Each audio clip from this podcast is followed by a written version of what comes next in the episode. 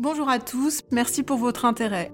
Je suis Caroline Goldman, psychologue pour enfants et adolescents, j'ai un doctorat, j'ai enseigné 15 ans à l'université, publié quelques livres, et je reçois et soigne des enfants depuis presque 20 ans en cabinet libéral. Mon métier me passionne chaque jour et je ne me lasse pas d'en parler. Cette série de podcasts s'inscrit dans une démarche d'information et de prévention en santé mentale de l'enfant. Je n'aborderai pas ici ce que chacun sait. Vous ne m'entendrez pas louer les vertus de l'amour ou condamner la maltraitance. Ces vérités me semblent aujourd'hui admises par tous, je m'en réjouis, et je pense n'avoir rien à apporter dans ces registres. Mon objectif est ailleurs et il est double. D'abord, synthétiser des dimensions éducatives fondamentales qui me semblent trop peu abordées de manière générale. Par exemple, comment apprendre aux enfants à gérer la frustration à partir de l'âge d'un an et de façon réaliste? Comment leur donner vraiment confiance en eux? Comment leur annoncer les mauvaises nouvelles, etc. Ensuite, j'observe avec une certaine perplexité qu'en 2022, il existe toujours un fossé immense entre certaines réalités indiscutablement démontrées par la science et ce qui est véhiculé dans les médias, parfois d'ailleurs en se réclamant d'inspiration scientifique.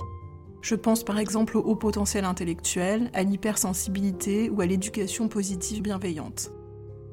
J'aimerais donc également que ces podcasts participent à contrarier ces contre-vérités médiatiques qui ne sont pas sans effet sur la santé de nos enfants. J'espère que vous prendrez plaisir à m'écouter. Je suis très heureuse d'avoir ici l'occasion de remercier la revue Carnepsy que tous mes maîtres à penser ont fait vivre qui continue à donner toute sa place à la clinique psychanalytique malgré les pressions contemporaines, et avec laquelle je suis aujourd'hui honorée de collaborer. Tous les épisodes de ce podcast seront publiés dans leur prochain numéro, vous pourrez donc les y retrouver dans leur version écrite. Maternité et pression d'idéalisation. Il y aura dans ce podcast quelques passages un peu crus. Je vous recommande donc de ne pas l'écouter en présence d'enfants, même si je veille toujours à édulcorer un peu mon vocabulaire et le rendre métaphorique. Ce podcast est une ode féministe. Il part de mon terrain d'observation qu'est la psychologie de l'enfant et souhaite mettre en lumière certains pièges d'idéalisation qui me semblent emprisonner encore à plusieurs carrefours la vie des femmes. Il sera évidemment ici plus particulièrement question de leur maternité puisque c'est mon spectre privilégié d'observation, mais avec la conscience qu'elle n'est qu'une étape de leur vie qui s'inscrit dans une réalité culturelle plus vaste. Je ne listerai pas ici ce qu'il reste encore à conquérir en termes de droits des femmes et d'égalité des sexes mais je vais vous partager mon point de vue sur la façon dont les pressions peuvent changer de forme malgré des apparences louables. Je vais commencer par une confidence dont je suis consciente qu'elle m'expose, mais que je trouve importante de mentionner ici car elle a tout à voir avec mon propos aujourd'hui. Lorsque je me suis installée en libéral il y a 17 ans, j'ignorais vers quelle clinique me diriger. J'ai donc reçu indistinctement des enfants, des adolescents et des adultes. Or, j'ai découvert chez les adultes une banalisation du sexisme dans les pratiques sexuelles à laquelle je ne m'attendais pas j'ai entendu le désir irrépressible d'hommes, essentiellement freiné par la rupture conjugale ou par la justice, mais peu par l'altérité et la compassion pour leurs partenaires. Et j'ai entendu un nombre incalculable de femmes soumises, bafouées dans leur dignité et résignées à le rester. Je pense par exemple à cette femme qui m'expliquait prendre des cachets pour dormir et se réveiller fréquemment avec son mari en elle au cours de la nuit. Ou à cette autre femme me confiant simuler du plaisir chaque jour avec son mari depuis plus de trente ans alors que, je la cite, elle détestait chaque seconde de son intimité sexuelle avec lui.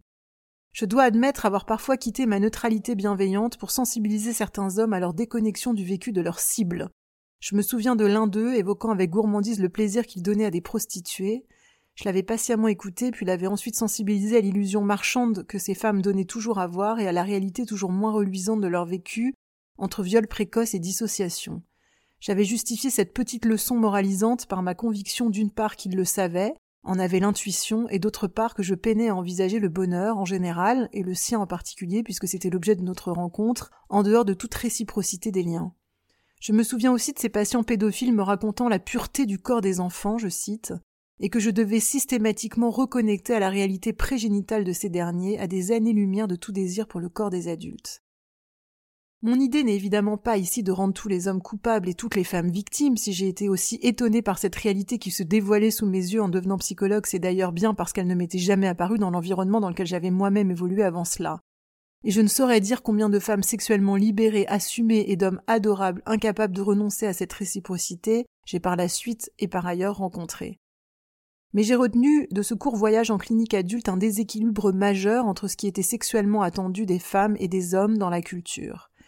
Par la suite, j'ai surpris dans ma propre vie de femme la pression de faire couple et de faire des enfants. Et plus précisément de faire deux enfants. Il m'a semblé qu'après ce chiffre précis, la société était rassasiée, ne demandait plus au corps des femmes d'en produire davantage. Puis nous arrivons à l'étape qui m'intéresse le plus, l'invective au bonheur autour de la maternité.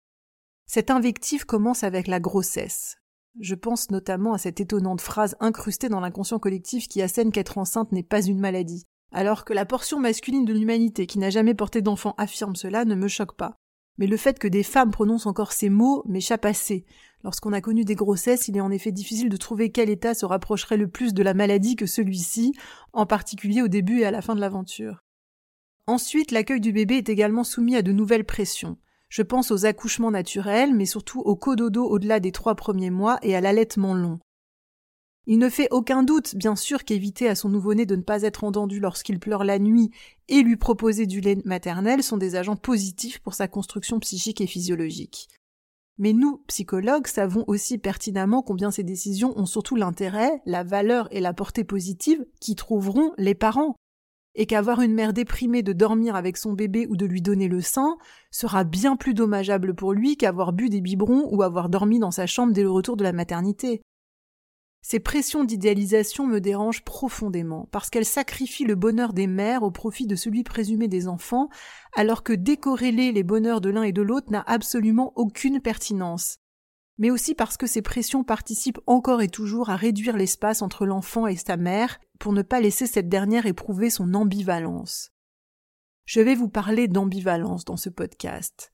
D'abord parce qu'elle recouvre une notion passionnante et fondamentale en psychologie, mais aussi parce qu'elle m'apparaît comme le meilleur antidote à tout risque d'idéalisation. Ce qui bien sûr la rend mal tolérée par les ennemis de la reconnaissance du conflit psychique. Je pense notamment à la psychologie positive, au développement personnel ou encore au DSM. Pour la psychanalyse, l'ambivalence désigne la cohabitation inhérente à toute relation de deux affects, l'amour et la haine.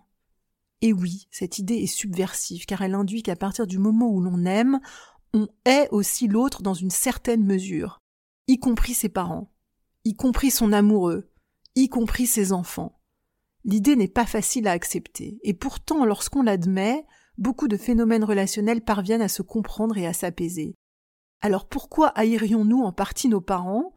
Peut-être parce qu'ils ont des défauts et que leurs défauts ont eu et ont toujours un immense impact sur notre bonheur. Comment pourrions-nous haïr notre grand amour? Peut-être parce que notre dépendance affective à lui nous plonge dans un état de vulnérabilité et de dépendance inconfortable? Et haïr son enfant, mais d'où peut bien provenir une telle idée? Eh bien possiblement du fait qu'il nous empêche de dormir depuis des semaines, de nous consacrer à autre chose qu'à lui, qu'il a réquisitionné notre corps pendant neuf mois et qu'on se trouvait un peu plus séduisante avant. Ces exemples n'ont rien d'universel bien sûr, mais ils illustrent une réalité universelle celle qui affirme que tout lien d'amour est coloré par une part d'agressivité qui, notons-le au passage, nous protège positivement des risques aliénants de fusion et de dépendance absolue. Lorsque l'enfant grandit, et bien que j'ai assisté en 17 années de cabinet libéral à une vraie mutation culturelle dans la répartition des tâches d'intendance et d'éducation, j'observe que c'est encore le plus souvent aux mères que sont envoyés les messages de l'école et les invitations au goûter d'anniversaire. À la maison, ce sont encore les mères qui culpabilisent de tout ce qui ne va pas. J'ai exposé dans mon podcast sur les défauts la propension des femmes à culpabiliser de leur manque de désir pour leur mari qui, eux, vivent bien mieux le fait d'oublier de les séduire. Mais lorsqu'un enfant du couple va mal, elles s'imputent là encore bien souvent tous les questionnements et toutes les responsabilités de ce mal-être. Alors qu'un enfant agité et transgressif, par exemple, est à peu près systématiquement en raison d'une défaillance de la fonction paternelle tierce, et non en raison d'une défaillance de la fonction maternelle primaire. Mais c'est le psychologue qui bien souvent braque les projecteurs sur le père et ses responsabilités, c'est rarement le couple parental lui-même. Alors on est en droit de se poser la question des bénéfices de cette idéalisation des mères et de la maternité dans la culture. Elisabeth Badinter, philosophe et féministe incontournable, a beaucoup travaillé sur la remise en question de cet instinct maternel qu'elle envisage davantage comme une construction culturelle. Elle dit, et je suis d'accord avec elle, que l'amour maternel est un amour qui se construit, comme tous les autres, pourrait-on dire, et il n'y aurait donc pas de justification à le placer au-dessus des autres. Barbara Winken, universitaire allemande, considère que la figure maternelle est une pure construction qui répond à la peur des hommes, ou plutôt à leur désir de calmer la femme, de la réduire au silence, de l'occuper, de la satisfaire. Elle ajoute qu'au fond l'instinct maternel est un fantasme masculin. Mais venons-en aux conséquences de cette idéalisation. J'aimerais aborder pour cela, dans cet ordre, D'abord le déni de la haine maternelle, ensuite le contre-investissement de l'agressivité ou la formation réactionnelle, et ensuite le risque de l'incestuel. Nous psy ne pouvons qu'adhérer à cette remise en question de l'instinct maternel. Nos patientes femmes sont des adultes comme les autres, ni plus ni moins, avec leurs qualités et leurs défauts. Le fait d'avoir porté un bébé ne leur octroie de compétences maternelles qu'à condition qu'elles aillent suffisamment bien pour pouvoir l'aimer. Ce qui ne va pas de soi. Certaines femmes ne se contentent pas de manquer d'instinct maternel d'ailleurs. Ce défaut d'amour s'accompagne malheureusement parfois de haine.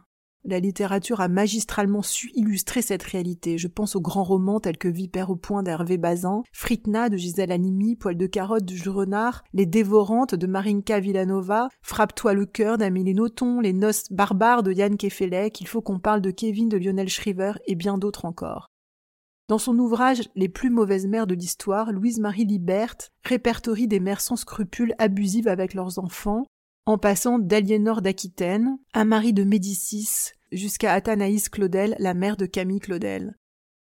Dans nos cabinets, cette haine maternelle s'illustre à travers des tentatives de décourager la scolarité des enfants, de dénigrer leur capacité de séduction sociale, de faire intrusion dans leur intimité, d'entraver leur liberté de choix, de maintenir la dépendance, de décourager leurs initiatives, de taper sur leurs symptômes, d'insulter leurs amours, de leur refuser toute aide matérielle, de les déshériter, etc. La haine maternelle existe donc massivement, mais pourtant personne n'en parle, jamais. Cette réalité très courante ne porte jamais son nom. Elle constitue un immense tabou sociétal. Le refus d'intercepter les manquements d'amour des mères est saisissant. J'entends ainsi régulièrement des parents me dire de leur mère détestable qu'elle est particulière, en rire et banaliser, alors que tout en eux est paralysé, bloqué, figé par cet invivable inconfort. Le problème du déni, c'est qu'il brouille toutes les pistes pour s'en sortir. Les effets de la haine maternelle sont évidemment perçus, mais si elle n'est pas symbolisée, c'est-à-dire reconnue, nommée et pensée, les enfants s'en veulent des effets de leur mécanisme de défense adaptatif et protecteur. Ils s'accusent eux-mêmes d'être rejetants, ingrats, d'avoir de mauvaises pensées, de ne pas fluidifier ce lien avec leur mère, et en éprouvent une injuste culpabilité. Lorsque la haine est éprouvée, l'un des moyens les plus courants pour la supporter consiste à la retourner en son contraire. En psychanalyse, on appelle cela la formation réactionnelle ou le contre-investissement de l'agressivité. Pour l'illustrer auprès de mes étudiants, j'ai longtemps expliqué ce mécanisme de défense en leur faisant part d'une de mes caractéristiques lorsque j'étais enfant. À partir du moment où un autre enfant me repoussait, par exemple parce qu'il sentait mauvais ou était violent, je me voyais redoubler de gentillesse et d'égards pour lui sans réellement comprendre ce qui se jouait en moi et m'étonnais alors. Il m'a fallu attendre d'étudier la psychologie clinique pour comprendre que j'avais mis en place des moyens psychiques pour ne pas exprimer ma répulsion et mon agressivité. Jacques André, formidable professeur de psychopathologie, décrit parfaitement cela. Je cite cette inoubliable tirade issue de son livre L'inconscient est politiquement correct. J'ouvre les guillemets. Que dissimulent les nobles causes Trois petits points. L'intégrisme moral et religieux se bat contre son propre enfer. L'inconscient de celui qui hait la corrida n'est pas une arène de tout repos. Quant à celui du végétarien, il a la saveur et la couleur d'un steak saignant. Derrière la façade des vies comme il faut, la folie privée est la chose du monde la mieux partagée. L'inconscient de la femme la plus féministe n'est pas plus féministe que n'est démocratique l'inconscient du plus démocrate des hommes. Ainsi donc, le psychanalyste a-t-il pour réflexe de tendre l'oreille lorsque l'un de ses patients affiche la poursuite obtuse d'un idéal peu réaliste. Depuis mon podcast consacré à la critique de l'éducation positive, vous connaissez mon point de vue sur cette littérature grand public qui en France ne s'est longtemps adressée qu'aux mères, et j'inscris sans retenue le succès de ce courant dans cette ère d'idéalisation des fonctions maternelles, puisqu'elle dénie la part agressive pourtant inhérente à toute parentalité. Aujourd'hui, beaucoup de mères ont peur de sanctionner, peur d'être trop sévères, peur de perdre l'amour de leur enfant, peur de rompre leur empathie lorsque l'enfant les agresse lui-même et appelle les limites, alors même que les enfants n'ont jamais été aussi choyés qu'aujourd'hui dans nos sociétés. Si vous ne l'avez déjà fait, je vous encourage à aller écouter ce podcast dans lequel j'évoque certains spécialistes autoproclamés de ce mouvement en France, qui, comme le dit si bien Claude Almos, surfent sur la culpabilisation des parents pour vendre des livres et des méthodes éducatives. Que j'ajouterais être parfaitement nébuleuse et inefficace, alors que d'autres, objets de consensus internationaux, tels que le time-out, fonctionnent parfaitement bien.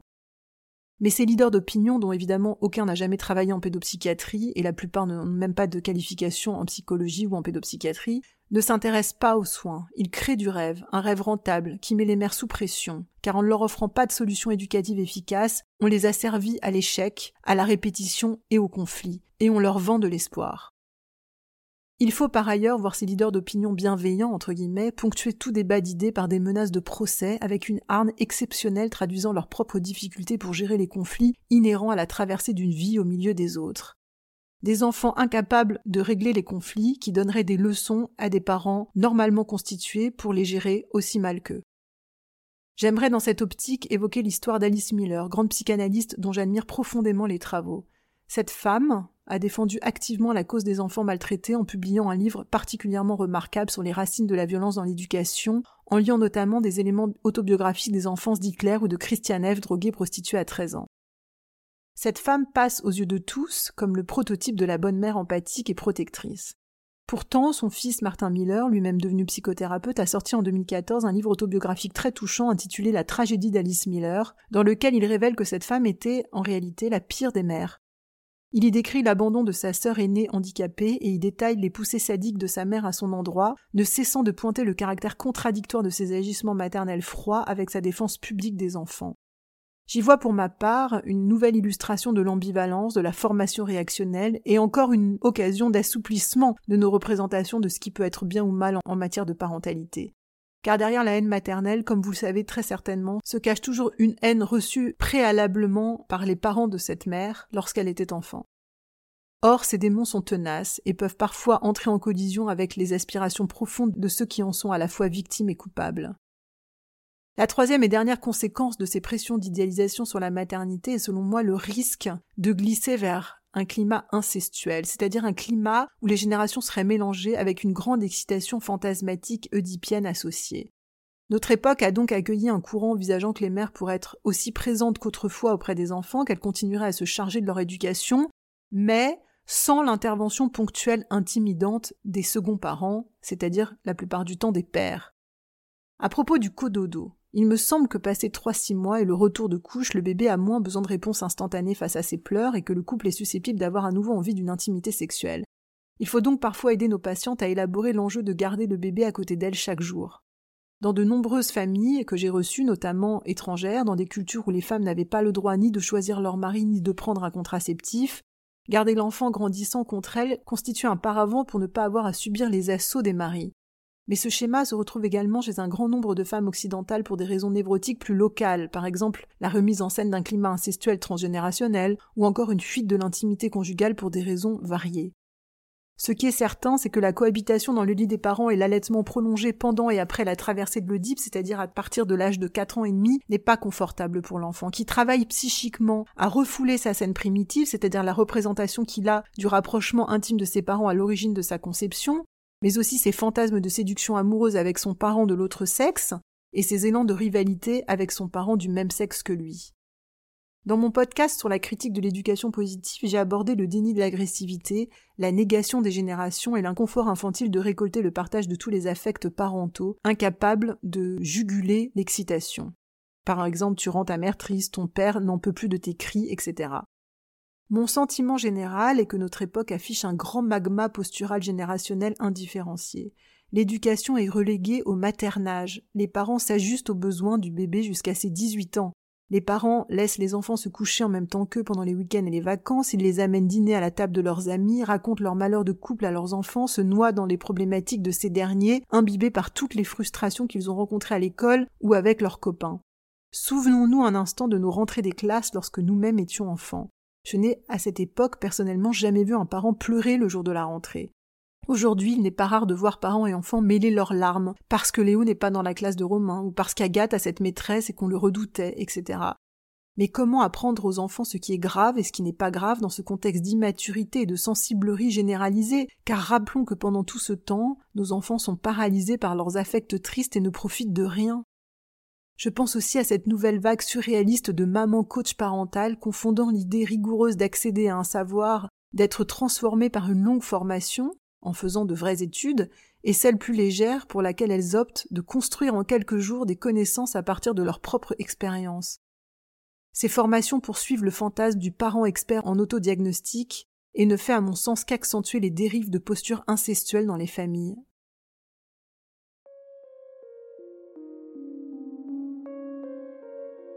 Alors est-ce que le psychisme féminin offre des singularités de fonctionnement par rapport à celui des hommes? Non. Les neurobiologistes affirment que les cerveaux des hommes et des femmes sont les mêmes. Tout psychanalyste qui a entendu des patients parler dans l'intimité de son cabinet saura d'ailleurs vous confirmer l'universalité des mouvements psychiques, de ses capacités du pire et du meilleur. Les femmes constituent la moitié de l'humanité et aussi des agents très actifs de leur inconfort dans la culture. Si elles pouvaient prendre conscience de cette pression d'idéalisation qui pèse sur leurs épaules et à laquelle elles participent massivement, et se soutenir dans leur émancipation, le monde s'en porterait probablement bien mieux. Chaque femme devrait constituer l'agent libérateur de toutes les autres femmes, en apprenant aux fils à cuisiner et s'occuper de leurs affaires dans la maison, en leur parlant des règles féminines, de l'ingratitude de la grossesse, de l'injustice que les filles aient à s'épiler, à porter des talons, se maquiller et couvrir leurs cheveux blancs en vieillissant, tandis que les hommes ont le loisir de se présenter presque tels qu'ils sont plus tard à l'adolescence en sensibilisant ses fils au fait que la sexualité sans réciprocité ne mérite pas le nom de sexualité, mais d'agression. En prenant garde à ne pas élever nos filles en leur donnant l'impression qu'elles sont au service des garçons. Ce qui se jouera dans la répartition des tâches à la maison, mais aussi dans la façon dont nous leur présenterons les nôtres parentales, dans les faits ou dans les mots. Par exemple, tu sais, je fais beaucoup plus que papa à la maison, mais ça n'est pas normal, et en y associant le récit de la trop lente évolution des mœurs. En continuant à inscrire nos filles dans des projets d'amour, car le bonheur est ici que l'on soit fille ou garçon, mais selon des modalités d'exercice libre, par exemple, quand tu vivras de grands amours, si tu veux avoir des enfants, quand tu choisiras les études qui te passionnent, quand tu deviendras la meilleure dans ton travail, etc. En ne demandant pas ce que la jeune femme attend pour se marier et avoir son premier puis son second enfant, mais plutôt si elle y aspire. Le plaisir du partage ne sonnera ainsi plus comme une pression.